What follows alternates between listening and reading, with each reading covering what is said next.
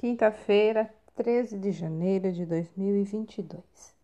Assim como o marinheiro sábio usa o vendaval para avançar, manobrando e aproveitando o impulso, assim também nos é possível na vida espiritual, pela graça de Deus, tirar proveito de fatos e circunstâncias que parecem ser os mais desagradáveis e adversos. Assim podemos dizer continuamente: as coisas que me acontecerem têm antes contribuído para o progresso do Evangelho. Tem-se pensado comumente que comodidade e segurança são as condições mais favoráveis de vida. No entanto, todos os homens nobres e fortes provam ao contrário, que a resistência nas adversidades é que molda os homens de caráter e distingue uma mera existência de uma vida vigorosa. Texto retirado de Mananciais no Deserto.